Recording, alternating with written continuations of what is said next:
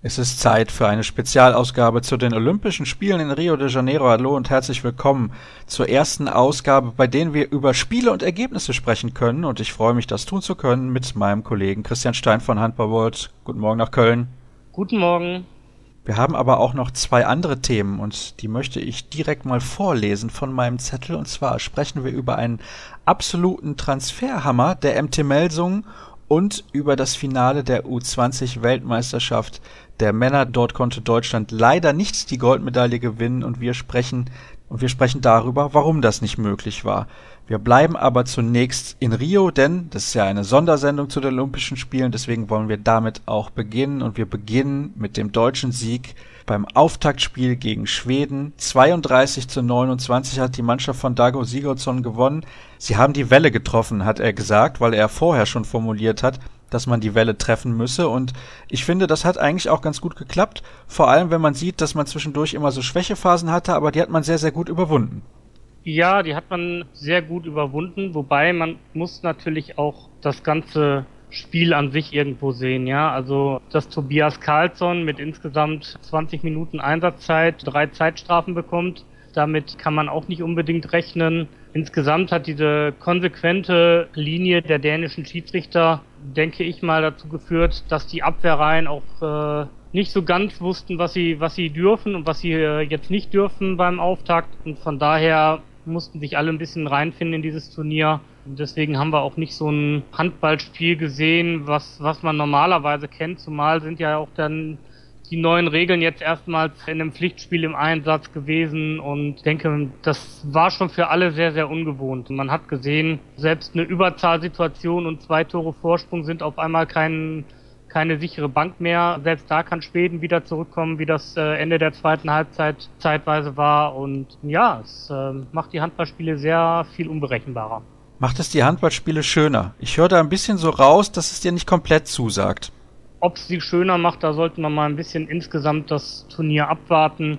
Ich fand es teilweise zu hektisch und ich glaube, also es wird zumindest für Schiedsrichter und äh, Offizielle und Journalisten sehr viel schwieriger sein, ein Spiel zu verfolgen, weil man muss immer ständig durchzählen, wie viele Leute sind denn jetzt gerade auf dem Platz oder wie sieht's aus und welche Situation haben wir, dass Deutschland zum Beispiel in Überzahl noch den Torhüter dann rausgenommen hat und dann das Empty Net Goal kassiert hatte. Ähm, damit hätte vor dem Turnier vielleicht auch niemand gerechnet. Also es sind, sind immer einige Sachen, an die wir uns jetzt erst gewöhnen müssen. Insgesamt, glaube ich, wird der Handball aber verkraften.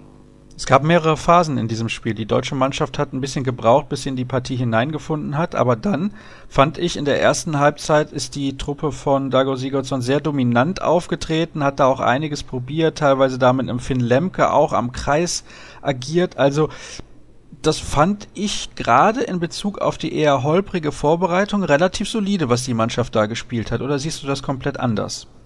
Ja, wenn wir mal auf die Statistiken ein bisschen gucken, der einzige, der gestern nicht so wirklich ins Spiel gefunden hat, war Kai Häfner. Julius Kühn in der ersten Halbzeit wirklich super Tag letztendlich erwischt. Natürlich muss man sagen, dieses Spiel mit zwei Kreisläufern hat der deutschen Mannschaft auch geholfen, auch wenn es dieses eine Gegentor dann gab. Aber letztendlich hat es dem deutschen Team geholfen und natürlich muss man sagen, Schweden hatte dann eben den, die frühen Zeitstrafen gegen Tobias Karlsson und äh, Kim Andersson in der ersten Halbzeit zu verkraften. Dann steht diese Abwehr natürlich auch nicht mehr so, wie man es sonst gewohnt ist. Bei einer Zeitstrafe, also der zweiten, glaube ich, von Kim Anderson, meine ich mich aber auch erinnern zu können, dass die komplett dämlich war. Also da muss man dann als Spieler auch mit seiner Erfahrung wissen, da lasse ich die Finger weg und dann passiert das nicht. Ja, also es gab viele Zeitstrafen und die waren zum größten Teil alle durchaus berechtigt. Es hätte noch eine dritte Zeitstrafe gegen Uwe Gensheimer geben müssen. Ähm, müssen, vor allem. Müssen, ja, weil er da den, den Fuß nach außen wegnimmt. Also da kann sich Deutschland, denke ich mal, nicht über die Schiedsrichter beschweren in dieser Partie. Insgesamt war das natürlich fünf Minuten vor dem Ende zu einer Phase, wo es dann auch nicht unbedingt jetzt spielentscheidend war. Aber es äh, war eine sehr, sehr ungewöhnliche Handballpartie. Spieler des Spiels bei Deutschland mit Sicherheit Julius Kühn. Sieben Treffer hat der Gummersbacher insgesamt erzielt und vor allem viele leichte Tore auch markiert. Der befindet sich nach wie vor in einer herausragenden Form. Ja, ich kenne ja Julius äh, aus seiner Zeit noch bei Tusem Essen. Also es war schon damals abzusehen, genauso wie damals bei Patrick Wiencheck, dass das sehr herausragende Talente einfach im deutschen Handball sind, die ihren Weg machen werden. Ja, er ist äh, in einer überragenden Form gewesen in der ersten Halbzeit. Man hat allerdings auch gut für ihn gespielt und gerade für ihn könnten sich dieses Spiel mit zwei Kreisläufer und die Räume, die sich dadurch auftun, einfach zukünftig noch besser auszahlen. Mir hat Paul Drucks auch relativ gut gefallen. Der Kollege Erik Eggers hatte da ja bei seiner Nominierung ein bisschen Zweifel, ich ehrlich gesagt auch, aber der hat eine gute Partie hingelegt, finde ich. Ja, ich finde, die ganze Mannschaft hat recht, recht ordentlich gespielt. Wie gesagt, Kai Häfner hatte im Angriff da total verwachst. Null von fünf Würfen, aber der Rest kommt eigentlich auf ordentliche Quoten. Andreas Wolf hat auch nur eine durchschnittliche Fangquote wenn man mal auf die Paraden schaut. All allerdings dann in den Schlussminuten war er dann wirklich auch mal rettend zur Stelle, wo es dann drauf ankam. Und von daher, das sind vielleicht dann so insgesamt die Punkte, wo man sagen kann, das war ein richtig gelungener Auftakt. Und wenn man diese Form konservieren kann, dann wird man auf jeden Fall mal die Vorrunde überstehen und dann schauen wir mal, was möglich ist. Und wenn man auf die Ergebnisse der anderen Mannschaften in dieser Gruppe schaut, dann stellt sich dieses Resultat in ein ganz anderes Licht. Wir haben mit drei Toren gegen Schweden gewonnen. Das ist nicht irgendeine Mannschaft, sondern eine relativ gute. Wobei Verletzung von Lukas Nilsson hat uns sicherlich auch in die Karten gespielt. Der ist relativ früh da irgendwie umgeknickt an der Stelle, wo es vorher eventuell reingetropft hat. Das hat sich nicht ganz aufgeklärt und dann konnte er nicht weiterspielen. Das kam den Schweden alles andere als entgegen, das müssen wir natürlich auch dazu erwähnen. Trotzdem hatte ich während des ganzen Spiels nie den Eindruck, dass wir als Verlierer vom Platz gehen würden. Wenn man mal von den ersten fünf Minuten vielleicht absieht, aber da als Nilsson praktisch ausgefallen ist, da hatte Deutschland, glaube ich, schon gerade die Führung übernommen oder war gerade auf dem Weg dahin. Von daher insgesamt war es war es recht souverän. Ja, ich glaube, in, gerade in der zweiten Halbzeit hat man schon gemerkt, dass, dass die Mannschaft jetzt einfach auch eine gewisse, ein gewisses Selbstvertrauen durch diesen EM-Titel sich geholt hat. Ich sag mal, vor vier Jahren oder sowas, da hätte so eine schwedische Aufholjagd zum 25 zu 25 das deutsche Team schon noch einbrechen lassen. Schön, dass es mittlerweile nicht so ist. Wo müssen wir noch besser werden? Ja, wo müssen wir besser werden? Wenn man 29 Gegentore kassiert, kann man das ganz klar schon mal in Richtung Abwehr formulieren. Auch wenn das so gerade eben noch vertretbar ist, irgendwie mit einmal 15 und einmal 14 Gegentoren in einer Halbzeit, aber für ein Großturnier, die ja eigentlich eher wenig Tore sehen sollten, vielleicht doch zwei, drei Tore zu viel gewesen. Angriff ist okay, wenn, wenn jetzt Kai Häfner noch entsprechend ins Turnier finden sollte. Und ansonsten, glaube ich, muss man einfach nur auf dem Turnier so richtig mal ankommen und mit den ganzen Umständen zurechtkommen und dann passt das aber auch. Also bei Andreas Wolf hat es auf jeden Fall geholfen, dass er die Eröffnungsfeier verpasst hat. Er wollte seinen Schlafrhythmus nicht stören. Auch eine interessante Aussage. Aber er hat ja selber auch getroffen und am Ende, du hast es eben gesagt, hat er nochmal ein paar ganz, ganz entscheidende Paraden hingelegt. Welche Note würdest du der deutschen Leistung insgesamt geben? Ja, ich würde schon zu einer zwei bis drei gehen. Also war mit Sicherheit keine, keine absolute überschwängliche Leistung wie damals das EM-Finale gegen Spanien. Aber es äh, war ein solider Auftakt, der Hoffnung zu mehr gibt.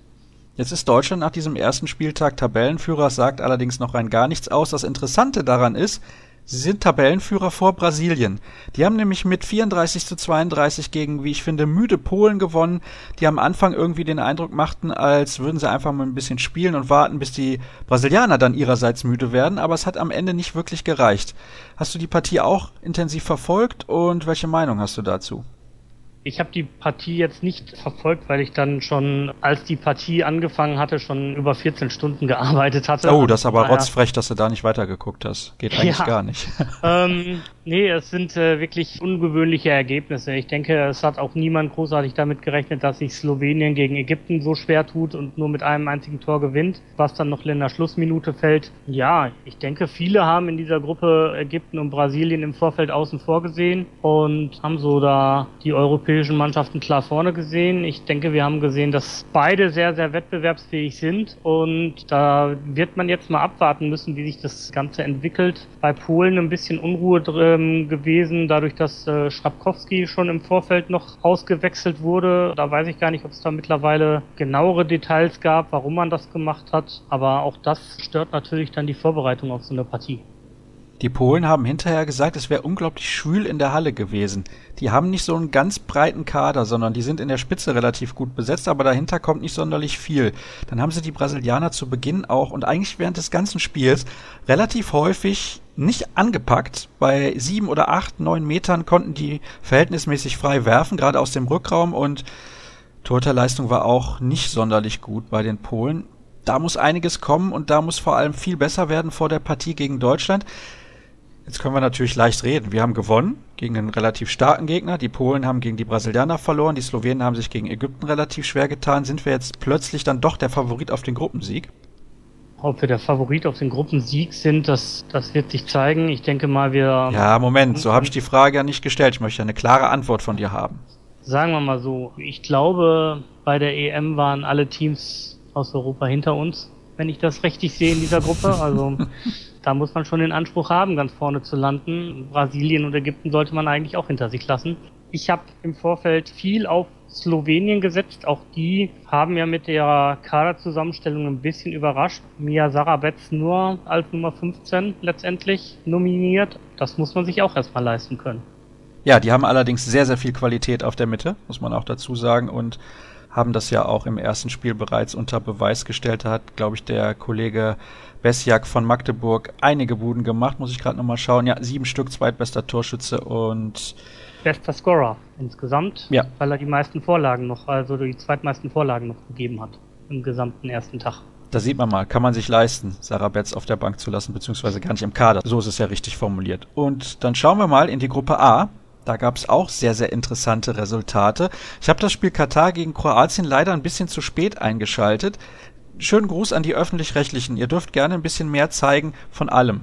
Da hätte ich nichts dagegen. Es muss nicht unbedingt live im Fernsehen sein, aber das mit den Streams ist vorne und hinten nix. Und da ja, freue ich mich sehr, ist, ja. Warum die, warum die äh, ARD und ZDF nicht auf das komplette Stream-Paket zugreifen, wo sie die Rechte ja erworben haben. Das war in vergangenen Turnieren ganz anders und da muss man wirklich sagen, wenn ich das Ding bezahlt habe, warum sende ich es nicht? Ja, der Rundfunkstaatsvertrag erlaubt es nicht, dass sie das bestmögliche Angebot zur Verfügung stellen. ist eigentlich komplett irre, aber die Privatsender haben da irgendwie ein bisschen was mitzureden und dementsprechend ist das nun so. In England beziehungsweise im United Kingdom, im Vereinigten Königreich, da ist es so, dass die BBC einfach aus allen Wettbewerben immer einen Stream zur Verfügung stellt. Also, wenn da gerade in der Handballhalle was leer ist und Halbzeitpause, kann man das auch sehen, aber man kann es sehen, wenn man denn eine britische IP-Adresse zur Verfügung hat.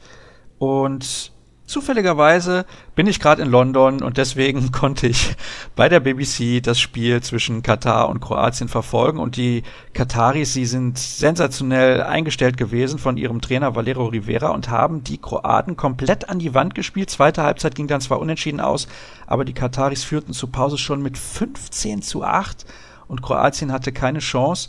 Dann haben wir noch das Ergebnis von Frankreich mit zwei gegen Tunesien gewonnen, fünf Tore Vorsprung zur Pause, aber dann hinten raus gingen die Kräfte ein bisschen schwinden und die Dänen taten sich schwer lange gegen Argentinien. 10 zu 10 zur Pause, aber dann nach dem Seitenwechsel haben sie die Partie doch relativ deutlich dominiert und am Ende mit 25 zu 19 gewonnen. Was sagen uns diese Ergebnisse? Also erstmal sagt uns das äh, Spiel von Kroatien, wie wichtig doch eine, das gute Paket Abwehr und Torhüter ist. Katar hat äh, die meisten Steals nach dem ersten Tag, hat die meisten geblockten Bälle nach dem ersten Tag und hat den Torhüter mit der deutlich besten Fangquote in seinen Reihen gehabt. Also von daher muss man natürlich sagen, ist dieser, dieser deutliche Erfolg vor allem über die Abwehrleistung erklärbar. Ja, dass, dass sich Mannschaften wie, wie Tunesien oder Ägypten entsprechend am ersten Spieltag noch mithalten, das ist nicht so außergewöhnlich. Damit damit konnte man rechnen. Ich denke mal auch gerade, wenn, wenn man sagt, die Temperaturen in der Halle sind recht schwül gewesen, dann ist das vielleicht auch eine Sache, die den Mannschaften aus Südamerika oder Afrika oder, oder aus dem Scheichtum Katar gut zu Pass kommt, wo die europäischen Teams dann vielleicht ein paar kleinere Probleme mit haben. Aber den Rest konnte man insgesamt so erwarten. Die einzige Überraschung für mich ist wirklich dieser deutliche Sieg von Katar gegen Kroatien gewesen. Das hätte ich so nicht erwartet. Brasilien gegen Polen, auch für mich eine, eine kleine Überraschung. Da hätte ich auch eher mit einem polnischen Sieg gerechnet. Schauen wir mal, was die polnische Mannschaft dann in der Partie gegen Deutschland bringen kann. Übertragung beginnt, glaube ich, dann auch um 16.30 Uhr und erneut ist das ZDF mit an der Reihe, was die Übertragung angeht. Also wer das komplette Spiel live sehen will, das wird es dann wieder im Stream geben beim ZDF. Das war ja auch bei der ersten Partie schon so. Da haben wir, glaube ich, als deutsche Handballfans zumindest noch relativ viel Glück gehabt, was das angeht. Ja. Wir haben, glaube ich, zwei Minuten insgesamt im Free TV verpasst zu Beginn der zweiten Halbzeit. Der Rest war ja komplett live und in voller Länge zu sehen. Ich denke mal, dass da kann man aus deutscher Sicht ganz zufrieden sein oder aus Handballersicht. Aber für natürlich den, den kompletten Handballfan ist es schon schade, wenn dann letztlich nur so wenige Partien im Stream angeboten werden. Also ich kann nur darauf hinweisen, bei der BBC, wer sich zufällig im United Kingdom aufhält, mit seinem Rechner, mit seinem Tablet oder was auch immer, der kann das gucken. Alles, jedes Spiel, übrigens bei jedem Wettbewerb ist das so. Das finde ich großartig und es wäre schön, wenn das in Deutschland irgendwann auch mal der Fall wäre. Wir schauen rüber zum Frauenturnier. Welches Ergebnis hat dich da am meisten überrascht? Ja, das Frauenturnier, das hatte für mich einige Überraschungen. Ich denke mal als erstes der Sieg von Angola gegen Rumänien, auch wenn wir im Vorfeld schon gesagt haben, Rumänien ist für mich auch so ein Kandidat fürs Ausscheiden nach der Gruppenphase. Dennoch war Angola in dieser Gruppe doch noch schwächer eingeschätzt worden von, von vielen Experten auch. Und das ist, glaube ich, so die Überraschung. Frankreich-Niederlande ist für mich da nicht die Überraschung gewesen. Du erinnerst dich an unsere Vorschau. Ich habe Frankreich im Finale gesehen und die Niederländerinnen kommen nicht übers Viertelfinale heraus. Also von daher ähm, auch nicht die, die große Überraschung. Genauso wie Spanien, Montenegro. Da hat sich die, dieses Comeback vom Popovic überhaupt nicht ausgezahlt bis jetzt. Russland, Korea, wohl die kurioseste Partie, wenn man sich den Spielverlauf betrachtet. Russland wirklich schon weit zurückgelegen und dann das Spiel letztendlich doch noch gedreht. Das ist, ja, und ansonsten Brasilien schlägt Norwegen, ist auch nicht so die große Überraschung. Ich erinnere mich an eine Weltmeisterschaft, da hat Norwegen zum Auftakt gegen Deutschland verloren.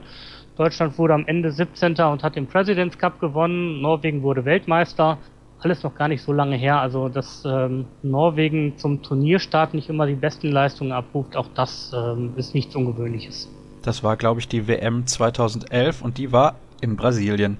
Also, ein bisschen Déjà-vu-Erlebnis für die Norwegerinnen. Allerdings haben sie dieses Mal, glaube ich, gegen eine Mannschaft verloren, die auch am Ende relativ weit oben mit dabei sein kann. Wobei auch du da gesagt hast, die Brasilianer wahrscheinlich schon ja, nicht mehr ganz so gut, wie das vor zwei, drei Jahren noch der Fall gewesen ist und vielleicht schon ein bisschen zu früh zu gut gewesen.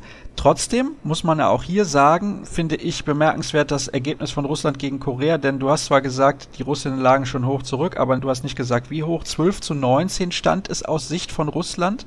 Anfang der zweiten Halbzeit, dann habe ich irgendwie umgeschaltet und dachte mir, ja, ist ja großartig, die Koreanerinnen, schön gespielt bislang, Auftaktsieg und am Ende sehe ich, die haben mit fünf verloren, also dann haben sie da nochmal einen Lauf von minus zehn gehabt irgendwann in der zweiten Halbzeit unglaublich. Bojana Popovic mit dem Comeback bei Montenegro hast du auch schon angesprochen gegen Spanien. Hat nichts gebracht. Angola sicherlich sehr, sehr überraschend. Was ich vor allem überraschend fand, nur 14 Tore bei den Niederlanden. Das ist ein bisschen wenig. Da muss deutlich mehr kommen. Aber vielleicht haben sie dieses eine Spiel gebraucht, um ins Turnier reinzukommen, um jetzt vielleicht mal den Fokus auch ein bisschen zu legen. Nicht auf das, was außerhalb des Platzes passiert, sondern das, was auf dem Feld passiert.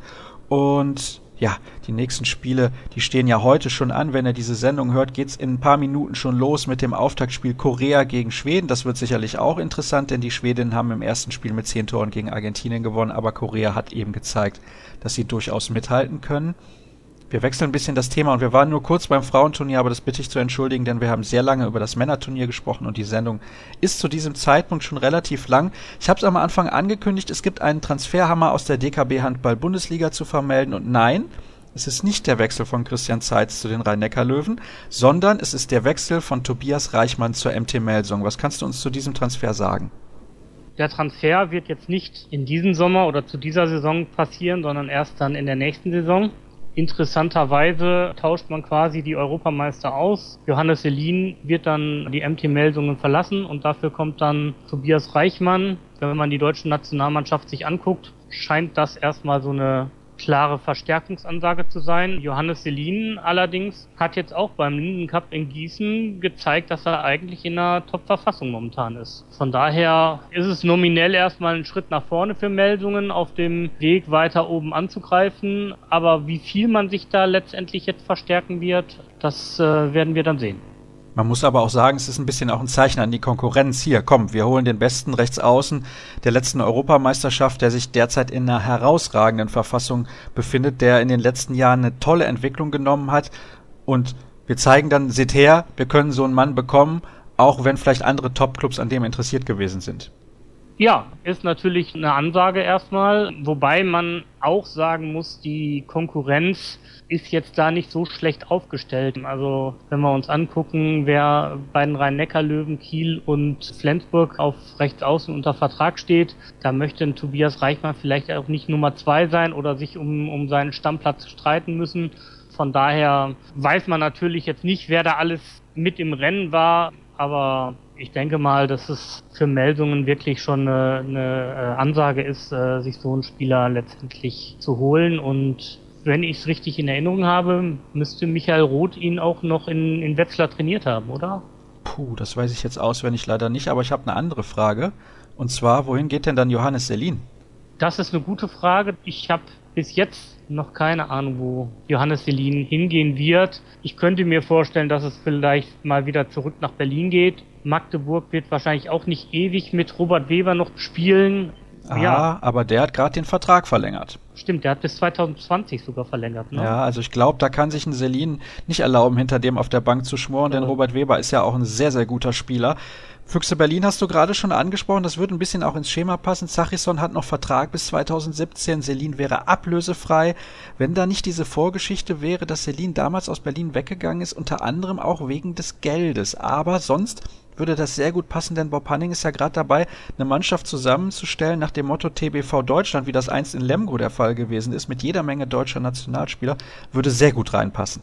Ja, würde sehr gut reinpassen. Ich denke, er er kennt das Umfeld. Damals war es ja auch ein bisschen noch, war ja Dago Sigurdsson noch Trainer, jetzt ist halt Erlingur Richardson der Trainer, von daher Selin vielleicht auch ein paar Jahre reifer geworden. Sein Standing als äh, amtierender Europameister kommt vielleicht den Gehaltswünschen von damals auch jetzt eher näher, als, als es gerade als frischer Nationalspieler war. Also von daher kann ich mir schon vorstellen, dass man sich da einigen könnte. Kommen wir zum letzten Thema in der heutigen Sendung, die sich eigentlich ja nur um Olympia dreht, aber ich denke, dass gerade mit Tobias Reichmann und Johannes Selin mussten wir auf jeden Fall noch ansprechen, denn es ist brandaktuell und die U20-Weltmeisterschaft der Männer ist auch quasi noch brandaktuell. Leider haben wir das Finale verloren gegen Spanien nach Verlängerung. Es war sehr, sehr knapp, es hat nicht gereicht, schade, aber trotzdem wieder mal ein deutliches Signal, dass der deutsche Nachwuchs auf dem richtigen Weg ist. Nur der Trainer hat leider ganz am Ende nicht mitgespielt. Warum? Was war los? Sag mal, jungen Spielern kann man ja den einen oder anderen Fehler verzeihen. Einen gestandenen Welt- und Europameister letztendlich, der als, als Trainer an der Seitenlinie ist, dem sollte es nicht passieren, dass er sich dann, wenn gerade passiv angezeigt wurde gegen Spanien eine halbe Minute vor Ende, dass er sich dann eine gelbe Karte wegen Meckerns einfängt, egal was für einen Grund es letztendlich gab. Ja, ich glaube, er wollte eine progressive Bestrafung haben. Es darf einem Trainer wie Markus Bauer einfach nicht passieren. Schade, schade, aber da gibt's kein Zurück mehr, denn dieser Jahrgang, der wird ja nicht mehr dort spielen können. Jetzt müssen sie halt abwarten, was dann da in Zukunft passiert mit den Spielern, die nachrücken, ob die wieder in der Lage sind, so herausragend sich zu präsentieren. Ich glaube, dieser Jahrgang, war der nicht auch Europameister geworden oder bei der EM zumindest sehr, sehr weit gekommen? Weißt du das noch? Das kann ich dir jetzt gar nicht auswendig sagen, spontan. Aber natürlich haben wir da mit Tim Sutton schon mal einen, einen überragenden Spieler letztendlich drin gehabt, der jetzt über jede Menge Erstliga-Erfahrung verfügt. Franz Semper ist in Leipzig in der ersten Liga angekommen. Mit Sicherheit ein, großer Faust fand die beiden. Wer mich überrascht hat und auf wen wir uns, denke ich mal, vielleicht dann auch in der kommenden Erstligasaison freuen dürfen. Das sind die beiden Mindener, Marian Michalczyk auf der Mitte und Joel Bierlehm im Tor der deutschen Mannschaft. Ich denke, daran sieht man auch, dass diese Spielpraxis auf möglichst hohem Niveau und selbst die zweite Liga ist ja ein sehr, sehr hohes Niveau schon wichtig für, für solche Spieler in jungen Jahren sind. Bei den, bei den Spaniern gibt es einen Haufen von Spielern, die natürlich dann schon in der Liga bald spielen, weil die Topstars letztendlich die, die Plätze frei machen und ins Ausland gehen. Also von daher, ja, die Spanier haben zumindest zum ersten Mal ihr Potenzial, was sie haben, richtig abrufen können. Naja, wichtig ist, dass wir jetzt bei Olympia unser Potenzial richtig abrufen. Das haben wir im ersten Spiel, glaube ich, ganz ordentlich gemacht. Und damit sind wir am Ende dieser Sendung angelangt. Die nächste Ausgabe von Kreisab Spezial zu den Olympischen Spielen gibt es dann, muss ich gerade mal schauen, am Donnerstag. Und die Sendung ist jetzt schon sehr, sehr lang geworden. Mal gucken, ob sie auch am Donnerstag erneut so lang wird. Ihr wisst aber, in der Zwischenzeit gibt's alle Informationen bei facebook.com slash kreisab oder auch bei Twitter at kreisab.de. Vielen Dank an den Kollegen Christian Stein. Das soll es für heute gewesen sein. Wir hören uns in drei Tagen wieder.